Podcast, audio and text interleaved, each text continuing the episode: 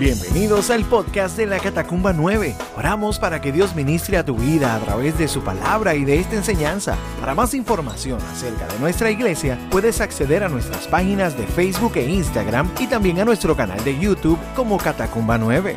Ahora vamos al mensaje. Dios te bendiga. Yo quiero ir sobre un verso, Isaías 58, verso 11. Lo voy a leer en la, en la Reina Valera 960. Dice la palabra del Señor. Jehová te pastoreará siempre.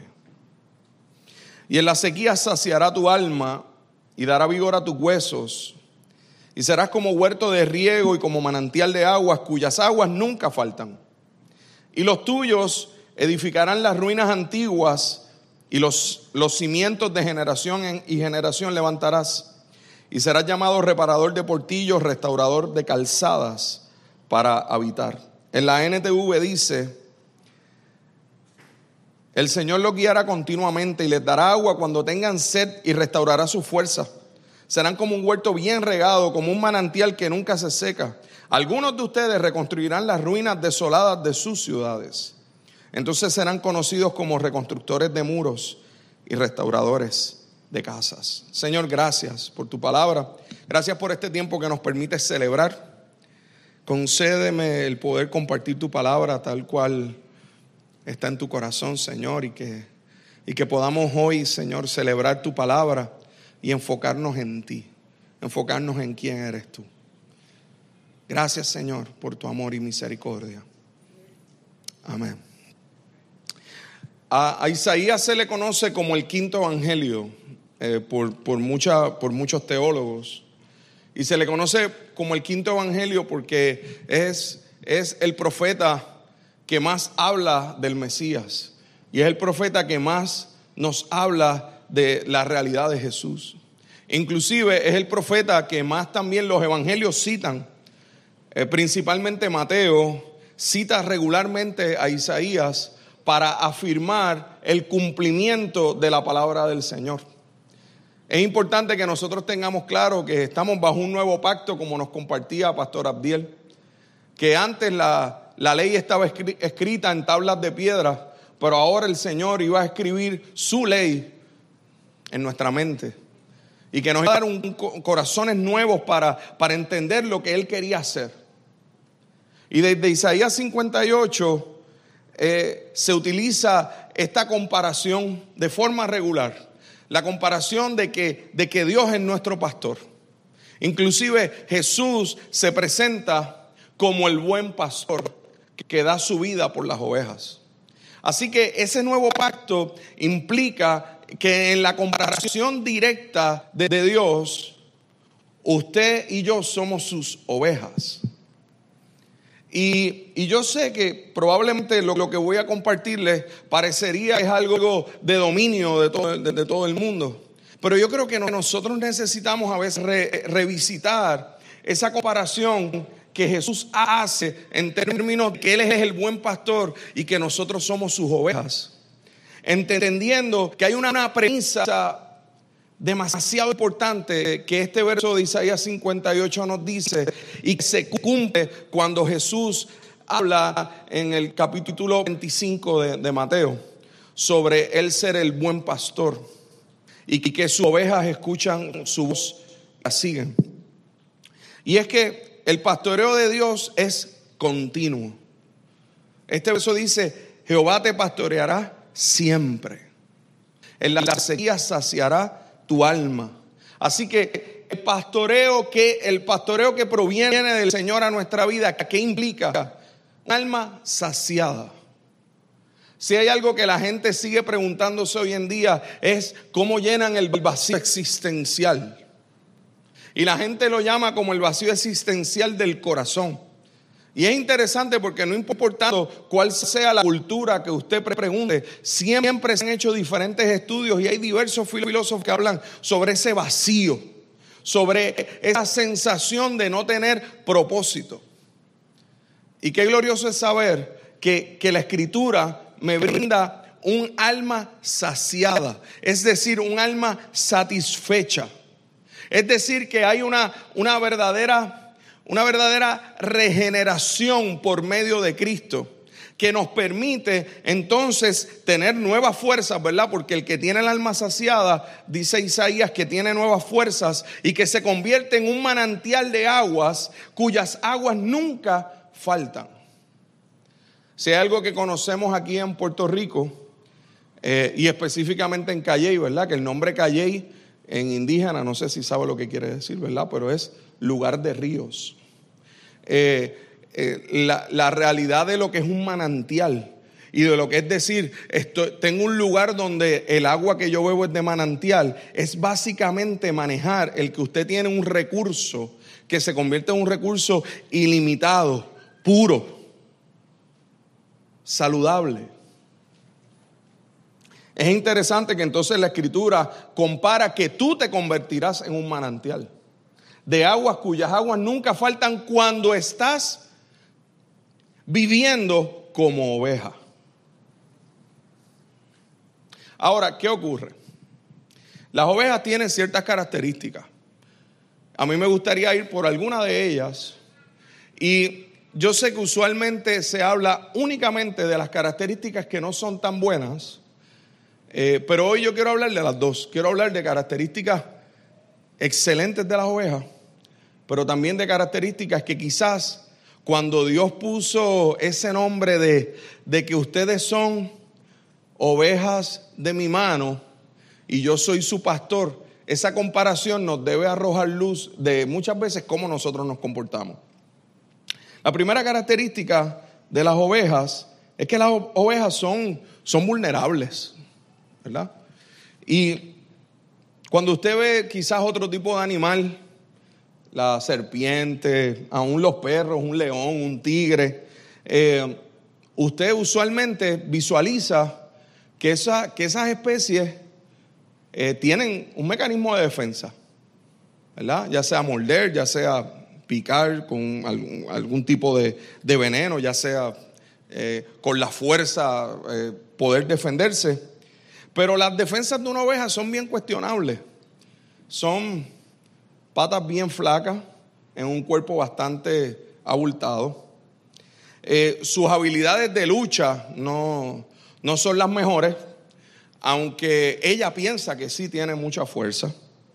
Inclusive, eh, la, la, oveja a veces hasta pretende hacer prácticas de lucha para ver cuán fuerte es y a veces pasan cosas como, como esta. Mire, mire la pantalla un momento.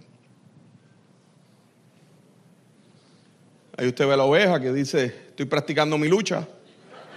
Y esas son las cosas que pueden ocurrir, ¿verdad? Así que, que muchas veces cuando hablamos de, lucha y de, y de que de alguna manera usted ve a la oveja como, como voy a defenderme, eh, ese no, no es su fuerte. La oveja depende totalmente de que el pastor la defienda. La oveja depende de que el pastor sea el que se encargue de manejar ese proceso porque inclusive eh, ella pierde fácilmente el enfoque. Y, hoy el tema es ese, ¿no? Una iglesia enfocada. Entonces hablarle a una iglesia enfocada cuando la realidad es que la comparación de Dios es con las ovejas es como medio interesante porque la oveja regularmente está desenfocada. ¿Ok? La segunda característica es que las ovejas siempre producen lana. Eh, obviamente el producir lana es algo que es, es una gran bendición porque pues regularmente su cuerpo sigue produciendo, no importa lo que ocurra, ellos siguen produciendo. Ahora, cuando es esquilada, o sea, cuando es, eh, la palabra esquilar quizás en arbustos es más fácil de entender, cuando es podada, eh, pues produce más. Mientras más la oveja es esquilada, más va a producir. E inclusive, si se queda sin, ser esquilada, pierde movilidad, pierde capacidad respiratoria, pierde posibilidad de, moverse de un lugar a otro, es una presa mucho más fácil eh, y, a veces eh, ocurren cosas como esta donde puede perderse una oveja del redil y cuando de momento aparece, aparece así. Y, esa oveja así eh, es una oveja que, que es que, tiene tanto peso que ya no hay forma de, de manejarla. E, e, estas fotos son de ovejas que estuvieron perdidas cinco años de redil. Y entonces pues eso hace que se encajen en los arbustos, que sean presas bien fáciles. Es un milagro que haya aparecido así. Y obviamente lo primero que tiene que hacer el pastor es esquilarla para que pueda producir más. La tercera característica es que las ovejas son, son torpes. Eh, hay, hay en, el, en el campo dicen, cuando alguien es así torpe, como faroto. ¿Verdad? ¿Usted ha oído eso? Como que faroto. Son como que la torpeza, y, y inclusive la torpeza, a veces nosotros pensamos, no, pues aprendió de la lección, y cuando aprende la lección, pues ya deja de ser torpe. Sin embargo, la oveja es tan torpe que aun cuando ha estado presa en un lugar o ha estado enredada o ha caído en un hoyo, es tan torpe que inmediatamente luego de que se hace un esfuerzo para sacarla de ahí, es capaz de volver a meterse ahí. Pero si usted lo ve en video es más fácil, ¿verdad? Ahí está el pastor sacando a la oveja del hoyo y, lo saca, la saca. Ella sale feliz, ya salí del hoyo, salí, qué bueno, gracias. ¿Ok? Así que eh, cualquier parecido con su realidad como oveja. Señor, y, usted está ahí en el hoyo, Señor, si me sacas de aquí, jamás, jamás voy a volver a meterme aquí, Señor. Sácame, ayúdame, no puedo. Y ahí mismo saliste, ay, qué feliz, qué bueno. Mira, ah, mira el hoyo, ah, qué lindo se ve. Pum. Las ovejas también aman alimentarse. Son animales eh, rumiantes. Ellos les gusta comer, pero les gusta comer de tal manera que hay, eh, ellas, ellas les ocurre algo y es que ellas hacen algo que se llama sobrepastoreo.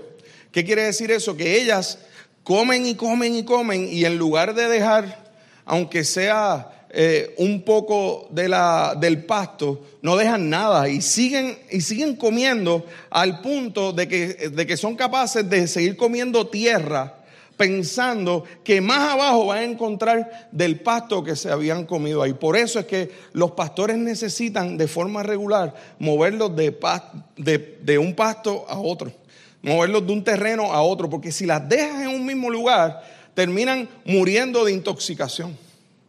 Porque entonces lo que hacen es que comen lo que sea. Porque como aman comer, no filtran específicamente lo que necesitan comer.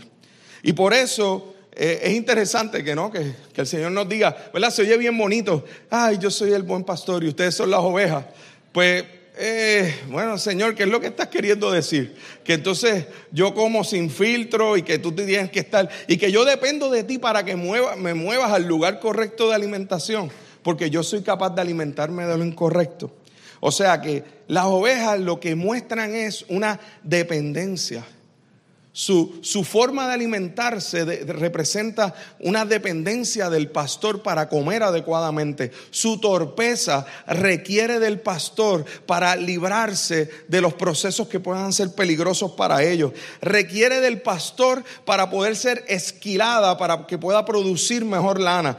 necesita, depende del pastor porque es vulnerable en términos de su defensa. O sea que fíjese, estas cuatro características lo que me muestran es que lo que Jesús nos está diciendo, que lo que la palabra me dice, es que hay una promesa del Señor de pastorearte precisamente porque tú eres una oveja. Y precisamente porque, porque Él sabe lo vulnerable que somos. Él sabe que no somos capaces de sacarnos la, la lana nosotros mismos. Él conoce nuestra torpeza. Y Él conoce que a veces somos capaces de alimentarnos de lo que no deberíamos alimentarnos. Así que por eso eh, esa promesa del Señor de que Él nos llevará, ¿verdad? El Salmo 23 de David, que Él nos llevará a verdes pastos y que allí nos hará descansar. Y ese Salmo 23 tan glorioso, Jehová es mi pastor, nada me faltará. Lo que implica ese nada me faltará es que entonces estamos en una absoluta y total dependencia del pastor. O sea, lo que Dios nos está diciendo es, si tú entiendes la comparación esta de ser pastor y oveja, pues tú entiendes que la oveja para sobrevivir depende totalmente del pastor.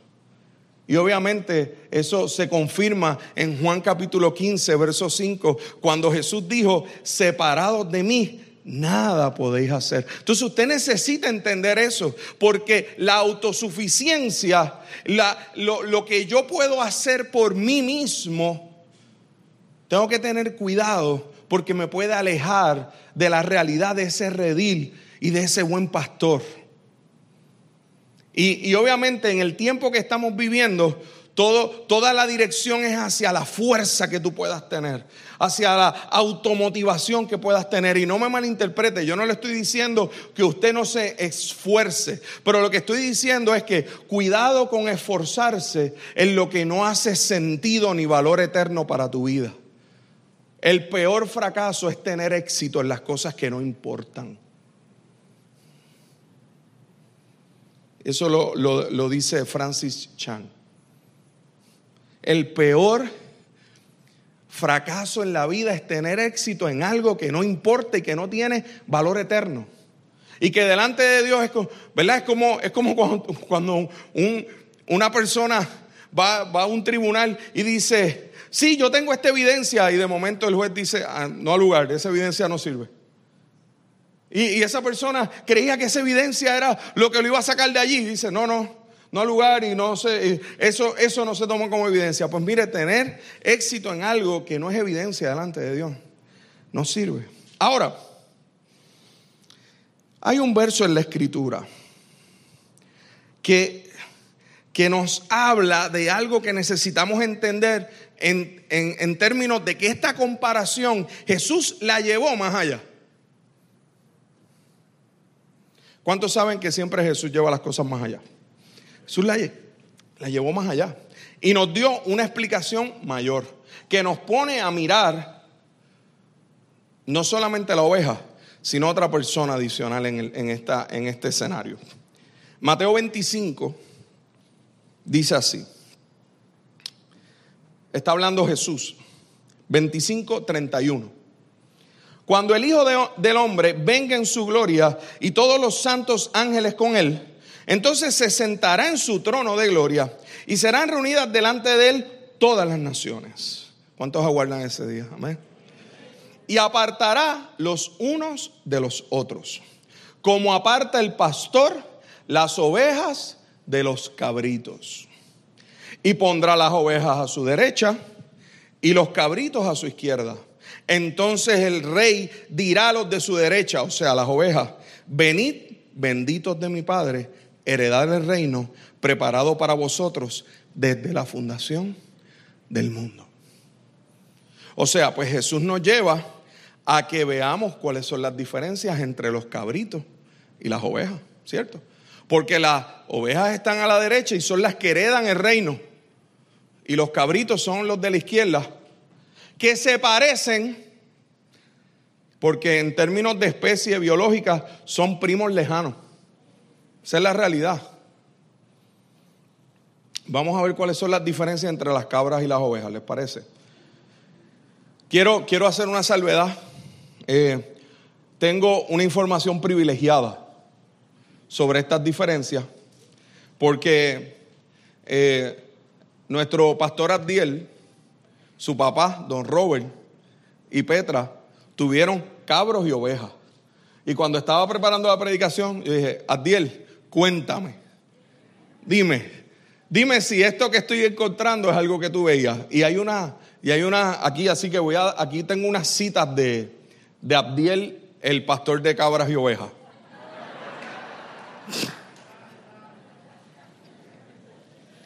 Mire, las ovejas no tienen cuernos. Los cabros sí. ¿Y sabe por qué? Porque las cabras regularmente se pasan peleando. Todo el tiempo están peleando. Todo el tiempo están siendo territorialistas pero individuales.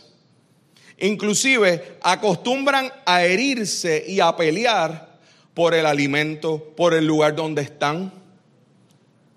Eh, segunda característica, las cabras son bien independientes, no son torpes, son bien ágiles. Inclusive pueden sobrevivir perfectamente en, libertad, fuera del redil. Se, adaptan a cualquier lugar sin la necesidad del pastor. La oveja tiene la necesidad de ser pastoreada. Inclusive necesita ser alimentada, guiada, protegida. los cabritos no. La oveja, la tercera diferencia es que la oveja tiene un instinto gregario. Eso quiere decir que tiene una mentalidad de grupo. Al punto de que cuando se separa del rebaño, la mayoría de las veces que se separa del rebaño fue que no se dio cuenta.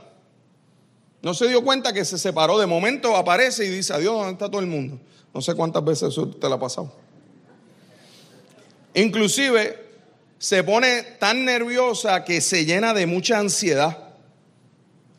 Le da ansiedad el estar sola. O sea que las ovejas aman estar en comunidad y tener relaciones inclusive íntimas con sus crías y con los demás miembros del redil. Por ende, en lugar de estar peleando, eh, dándose cantazos con los cuernos como hacen los cabritos, lo que hacen es acariciarse de forma regular y, y pastar juntos, o sea, eh, eh, comer juntos. Cada, uno establece su lugar de, comida. Los cabros les fascina fugarse. Estos son palabras de, de Adiel. Les fascina fugarse, les fascina irse y seguir buscando. O sea, son sabios en su propia opinión. La, la oveja le fascina a la comunidad y le fascina estar allí los cabritos para comer, las cabras para comer, el, el, nombre científico es que son ramoneadoras naturales. El ramoneo es que se comen las hojas de, de, todas las cosechas. El que conoce un poco de esto, si usted se come las hojas, usted lo que le está haciendo es un daño a, la planta, porque las hojas es donde se hace la mayor parte de la fotosíntesis de una planta. Así que ellos lo que hacen es que, que dañan los árboles, inclusive eh, me dicen que, que, aquí hubo incidentes en Calley reportados de cabros que querían comerse las hojas de las matas de plátano y terminaban tumbando la mata de plátano completa y, era un problema serio. Al punto que Cadiel me decía que al final el papá lo, mejor que pudo hacer fue salir de los cabros y quedarse únicamente con las ovejas. Se comen las hojas, se comen los retoños, se comen los tallos tiernos, se lo comen todo.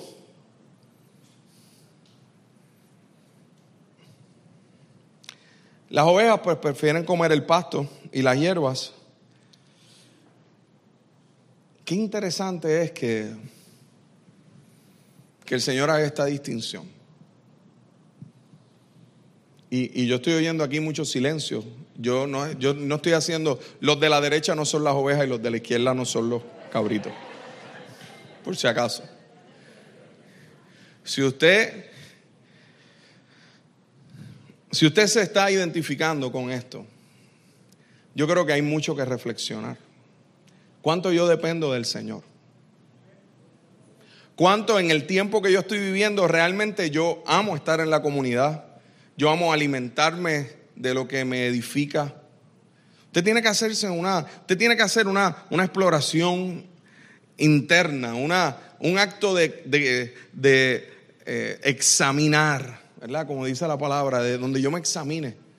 Me encanta fugarme. Me paso comiendo lo que aparezca, dañando me paso peleando. Mi vida es pelear. Todo el tiempo estoy en, discordia. O, realmente soy, soy una oveja, como la palabra me dice. En cuanto al enfoque, hay algo interesante sobre la oveja y es que la visión de la oveja de cerca es excelente, pero de lejos no ve nada. De cerca ve excelente, pero de lejos no ve nada. Ahora, ¿sabe qué característica brutal tiene la oveja? Su oído. Tiene un oído envidiable. Su oído, la capacidad de escuchar, hace que cuando está mirando a lo lejos, sobrecompensa su desenfoque con escuchar. Juan 10.3 dice esto. El portero le abre la puerta y las ovejas reconocen la voz del pastor y se le acercan. Él llama a cada una de sus ovejas por su nombre y las lleva fuera del redil. En, el tiempo antiguo, en el tiempo de Jerusalén, eh, todavía, todavía allí hay lugares así. Eh, no todo el mundo tenía un, lugar amplio donde guardar sus ovejas en los tiempos de, tormenta, en los tiempos de mucho frío. Y lo que hacían era que, hacían unos tipos de graneros, pero, pero eh, inclusive nosotros tuvimos la oportunidad de verlos allí en Jerusalén, que están básicamente como si fueran subterráneos, para, para tratar de que ellas todas juntas se, se puedan cubrir. Y ahí metían muchos rebaños, muchos rebaños de diferentes pastores. Cuando dice aquí que el portero abre la puerta, lo que Jesús le estaba diciendo es que cuando el portero abría la puerta, ahí se paraba el pastor y la voz del pastor, no importa si ahí hubieran 10 rebaños diferentes, las ovejas que eran de ese pastor la escuchaban y esas eran las que salían. Todavía eso pasa hoy en día. Adiel me decía que cuando don Robert pitaba, aún sin ellas verla, en cuanto pitaban, ya, ya ellas se movían al comedero. Porque él regularmente eso era lo que hacía. Escuchan, a la distancia. No ven de lejos, pero sí escuchan. Él llama a cada una de sus ovejas por su nombre. Algo que hace el pastor es que, es que cada oveja tiene una identificación. Usted delante del Señor tiene un nombre. Inclusive Apocalipsis dice que usted tiene un nombre nuevo que lo va a conocer ese día.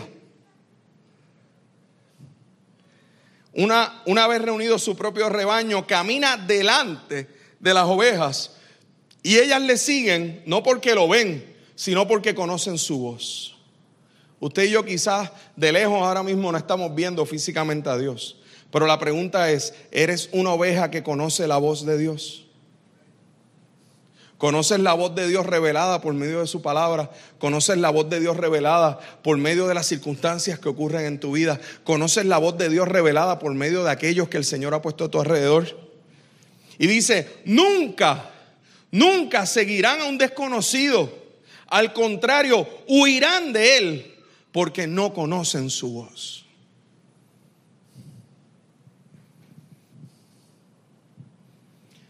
¿Sabe algo? En durante el día, el pastor siempre camina delante del rebaño y camina cerca.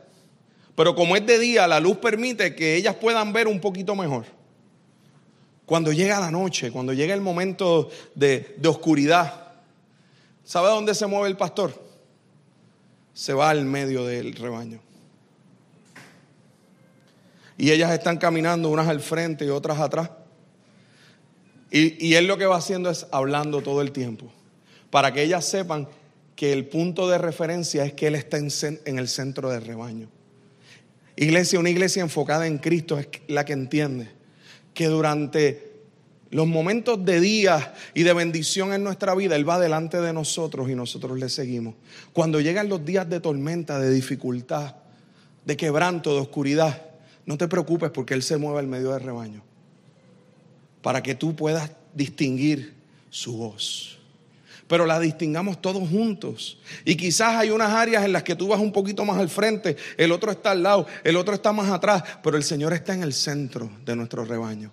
El pastor de la catacumba 9 de Calle no es Nando Steidel, es Jesús. Nosotros somos ovejas en su mano que nos ha permitido en algunos momentos ir un poquitito al frente, en otros momentos al lado acompañando, en otros momentos atrás cubriendo. Pero, pero Él es el príncipe de los pastores, Él es el buen pastor. Nosotros, todos los pastores de aquí, somos, somos copias del original. Y lo que queremos es parecernos a Cristo para poder pastorear como Él nos pastorea a nosotros. Por eso un pastor nunca puede ejercer dominio ni autoridad sobre, sobre sus ovejas, una autoridad abusiva o desmedida, sino que la palabra dice que apacentemos la grey de Dios. Y que no lo hagamos ni, ni por fuerza, ni, ni, ni, inclusive ni siquiera por vanagloria nuestra, por obtener fama, por, por poder pastorear, no. Que lo hagamos con el ejemplo. De la misma manera que el Señor nos pastorea. Porque yo tengo que reconocer que yo soy vulnerable, que yo soy torpe, que yo puedo alimentarme de cosas que son inapropiadas, que me puede crecer la nada mucho y si el Señor no me esquila, yo dejo de producir.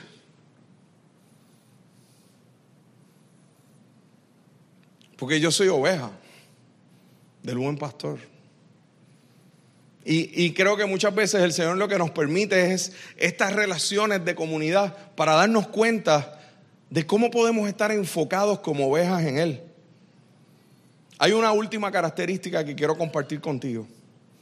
Y es lo que tiene que ver cuando la palabra dice, unge en mi cabeza con aceite. Hace algunos años atrás tuvimos aquí a nuestro hermano pastor eh, Navajo, José Luis Navajo, y y desde que Él nos compartió esto, esto siempre impacta mi corazón y, quiero compartírselo. Porque en el campo las ovejas regularmente quedan con sus cabezas atrapadas en, las zarzas, en los sarmientos y, a veces mueren tratando de desenredarse. Porque como son tan torpes y a veces no ven hacia dónde van, de momento se, enredan. Y, y además de eso también hay unas moscas que regularmente lo que hacen es que se meten por la, por la nariz de, las ovejas y, entonces estas, estas moscas ponen, ponen sus huevecillos en, el cerebro de las ovejas.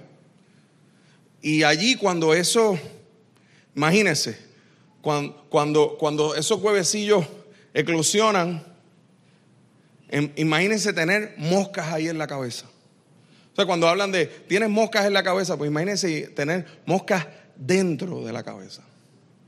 Entonces, lo, que ocurre con las ovejas cuando están llenas de esas moscas que están dentro de su cabeza es que no pueden resistirlo y empiezan a darse golpes, empiezan a chocar contra lo que sea, a dar golpes para, para, para tratar de calmar todas esas moscas que tienen adentro y mueren de los golpes.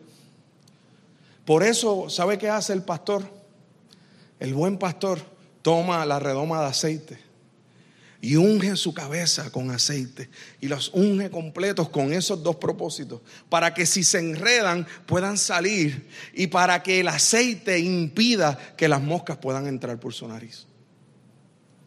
Así que cuando la palabra dice que Él unge nuestra cabeza con aceite, lo que está diciendo es que nos unge para protegernos. Qué glorioso es saber que la palabra dice unge mi cabeza con aceite y mi copa está rebosando, ¿verdad? En ese Salmo 23, siguiendo la comparación de lo, de lo que es un pastor. Y que el, y que el, que el buen pastor unge tu cabeza ahora con, con el Espíritu Santo.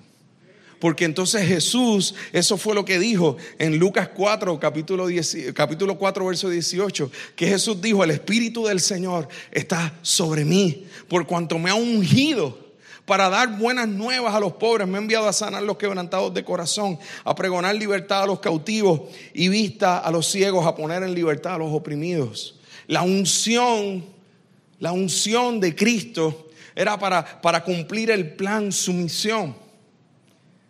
Y qué glorioso es saber que Él miró a los discípulos y les dijo, conviene que yo me vaya, porque enviaré el consolador, el Espíritu, a quien el Padre enviará en mi nombre y esa unción del Espíritu Santo, hermano, no es única y exclusivamente para que veamos unas manifestaciones gloriosas, que tremendo, seguro, brincamos, saltamos, lloramos, todo lo, todo lo que podamos hacer. Danzamos en Él. Pero la unción del Espíritu en nuestra vida es para que las moscas del mundo no se nos metan en el cerebro de la cabeza. En el cerebro ahí empiecen a mortificarnos la vida, sino que, sino que nosotros, nuestra mente pueda estar escrita con la ley de Dios. Y podamos, y podamos amar el, ese proceso de ser cubiertos y pastoreados. Probablemente esa oveja, cuando recibe esa unción, lo menos que piensa es en las dos cosas que está tratando de proteger el pastor. Probablemente lo que piensa es, y todo este, todo este empleoste, todo este aceite por encima mío, que, ¿cómo, este, ¿cómo este loco pretende que yo funcione? Y no se está dando cuenta de que esa unción es la unción que te va a hacer sobrevivir en este mundo. Una iglesia enfocada está ungida por el Espíritu. Una iglesia enfocada comparte a los demás la salvación de Cristo y les dice dónde encuentran el aceite de esa unción. Una iglesia enfocada, como dice eh, Isaías 58, el verso final que leímos, son reconstructores de vidas en ruinas. Pues el enfoque se muestra cuando evangelizamos, cuando testificamos de Cristo. Y más en este tiempo que hace tanta falta el que, el que nosotros compartamos el Evangelio con libertad, el que podamos disipular a otros. En lugar de ser participantes convencidos de una iglesia, somos, somos una iglesia enfocada porque somos miembros los unos de los otros, en una comunidad de fe que sigue creciendo en amor, que somos ovejas Seguro, todo el vulnerable, todo lo que sea, pero jamás seremos cabritos de estar buscando por otros lados, de estar peleando entre nosotros. No, somos, somos ovejas. Y qué bueno que lo somos, porque por su gracia somos lo que somos. Y que nos equivoquemos en el camino, seguro. Pero como siempre le he enseñado a mis hijos, siempre es mejor equivocarse en la luz que equivocarse en las tinieblas. Porque su gracia nos sostiene.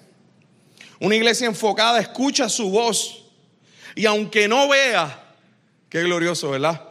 Usted ve cómo toda la, cómo la Biblia está llena de comparaciones que todas convergen. ¿Usted se da cuenta de que es una sola historia? Porque, porque entonces, ¿qué dice entonces la escritura? De que nosotros por fe andamos, no por vista. Entonces, ¿qué quiere decir esto? Que la fe es la certeza de lo que se espera, la convicción de lo que tú no ves pero tú estás enfocado en Cristo porque, porque estás oyendo al buen pastor. Porque la fe viene por el oír y el oír por la palabra de Dios. Entonces, que en nuestra vida, hermanos, y con esto voy terminando, que en nuestra vida tengamos esto claro. Yo ser parte de una comunidad de fe yo ser parte del rebaño como oveja es lo que me enseña a ser oveja de Él. Yo no vengo a la iglesia por, porque, porque, porque eh, tengo que hacer esto los domingos. No, es porque, es porque yo, yo estoy en mi vida practicando diariamente ser su oveja. Y la iglesia es el mejor lugar para, para caminar juntos, enfocados en ser una comunidad que ama ser pastoreado por el Señor. Y si amamos ser pastoreados por el Señor, pues amamos ser cubiertos por nuestros hermanos. Por eso la oveja ama ser gregaria, por eso hay, hay, tanto, hay tanto cariño y tanto amor. Por eso yo doy tantas gracias a Dios por esta catacumba, porque desde que uno entra ahí por el parking, desde que uno entra por ahí, hay, hay amor, hay abrazo, hay afecto. Nos cubrimos unos a otros. Durante estos últimos meses hemos tenido noticias desgarradoras, difíciles. Gente que, aún en medio nuestro todavía hoy pues eh, obviamente está, está en luto. Pero qué bueno ha sido habitar los hermanos juntos en armonía, como dice el Salmo de David del 133. Que, que mirad cuán bueno, cuán delicioso es. Y necesitamos esto. Necesitamos como iglesia estar enfocados y más en este tiempo. Mientras veía todo lo que está ocurriendo en Ucrania, leía artículos de diferentes pastores que estaban allí.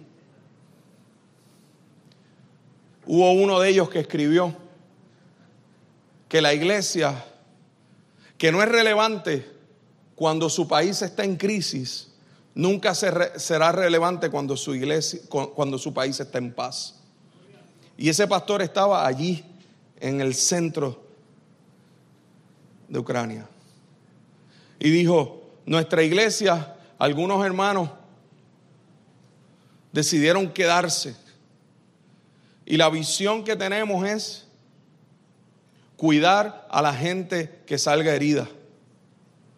Bendecir mientras Dios nos permita con los alimentos que tenemos aquí a las personas que se queden sin provisión.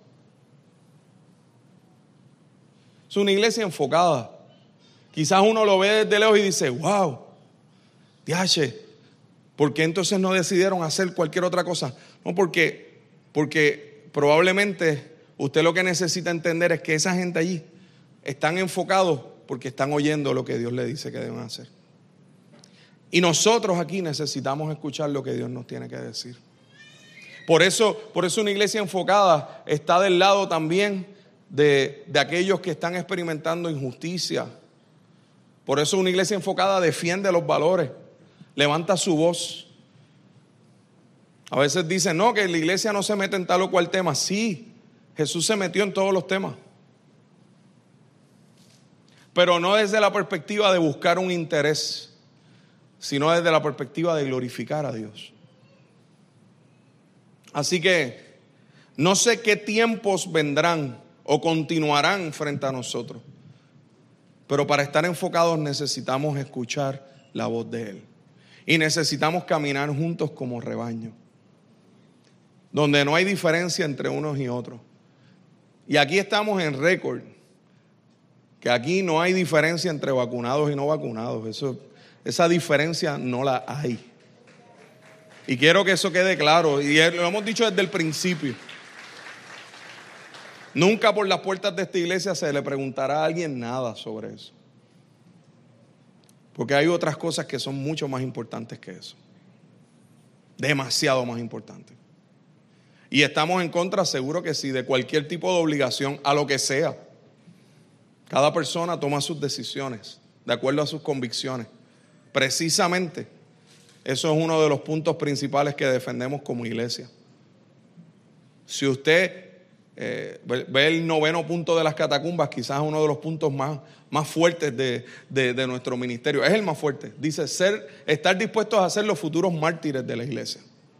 Eso dice el noveno punto de las catacumbas. Pues eso es alguien que está convencido, como estuvieron convencidos aquellos cristianos que fueron al circo romano. El que esté convencido en su propia mente. Eh, y vuelvo y repito, no es que estoy ni en contra ni a favor de las vacunas. Yo estoy a favor de glorificar a Dios y a favor de que no haya diferencia entre uno y otro. A eso Dios nos llama. Y lo quise decir hoy porque para mí eso es enfoque. Cuidado en nuestros corazones, cuidado con, cuidado con, con seguir peleando como si fuéramos cabritos. Pero Dios nos mandó a ser ovejas. Cuidado. Cuidado con no, levantar nuestras armas, cuando la, la realidad es que la oveja sabe que depende de que el Señor sea quien le defienda, en todas sus circunstancias. Y si usted llegó aquí y cuando vio el video de la oveja que estaba metida en el hueco, usted dijo, así yo llegué, me siento metido en el hueco. Pues el Señor nos saca de ahí. Y si tú eres de los que ha caído más de 57 veces, otra vez en el hueco, su misericordia sigue siendo nueva cada mañana. Grande es su fidelidad.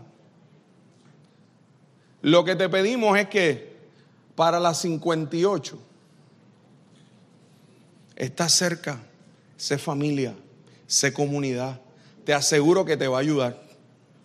Puede ser que en el camino otra oveja probablemente pueda ponerte el pie para que no caigas en el hueco, aunque te lastimes un poquitito cayendo en otro lado. Yo, yo amo la iglesia. Y la amo porque, porque, es, porque es mi familia, porque es comunidad, porque crecemos los unos con los otros. Porque en momentos donde yo he estado ahí en esa cuneta, el Señor ha usado a otros para sacarme. Y para bendecirme, para bendecir mi familia y, para bendecir mi vida. Y hay ocasiones en las que el Señor me ha, me, me ha bendecido con ayudar a sacar a alguien y ahí mismo lo veo volviéndose a meter ahí. ¿Y sabe qué hago? En ese momento viro para casa. No, no, en ese momento me muevo un poco más adelante y vuelvo y hago el mismo esfuerzo. Porque a eso nos llamó el Señor. A estar allí y a mostrar su gracia. Que Dios nos permita estar enfocados en este tiempo. Pero para estar enfocados necesitamos escuchar su voz. Y que su voz sea más fuerte que todas las otras voces que hay alrededor. Que muchas voces hay hoy. Que, no, que, que por medio de esa unción del Espíritu Santo se puedan apagar todas esas demás voces y que la voz que podamos escuchar claramente sea la del Señor que nos haga meditar sobre esto, sobre, sobre cómo sobre, sobre, cómo vernos como ovejas delante de ese pastor y, y, creer que Él nos pastoreará siempre, que nos guardará y que, y que, y que en medio de, de, ese tiempo de ser pastoreado podamos decirle, Señor, que, que tu voz se escuche más fuerte que las demás porque tú eres nuestro buen pastor. Así que te invito a que cierres. Esperamos que Dios haya ministrado a tu corazón a través de este mensaje. Para más información acerca de nuestra iglesia, puedes acceder a nuestras páginas en Facebook e Instagram y también a nuestro canal de YouTube Catacumba 9. Gracias por estar con nosotros. Será hasta la próxima semana. Dios te bendiga.